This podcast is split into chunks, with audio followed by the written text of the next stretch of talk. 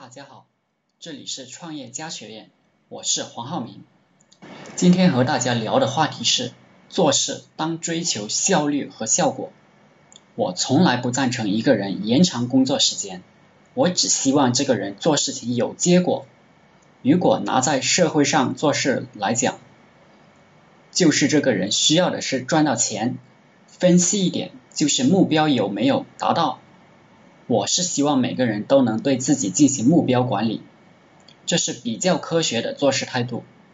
我们每天列出自己要完成的目标，一二三，然后这些一二三在多长时间内完成，都需要标注好。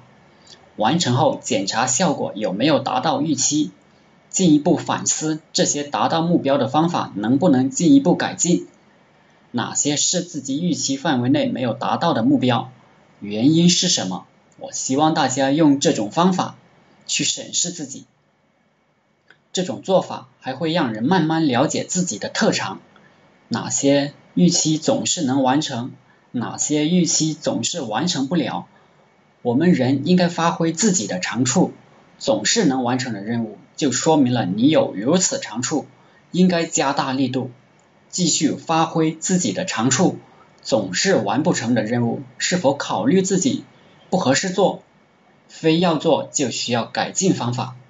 作为一个想要成就一点事业的人，必须随时随地的改进自己的工作方式，每一天都需要反思，到底能不能再进步一点点？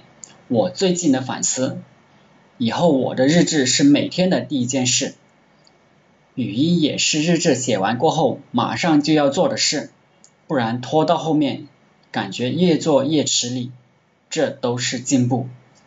好了，今天的课程就分享到这里，谢谢大家。大家可以加我的 QQ 微信六三五零八九三七。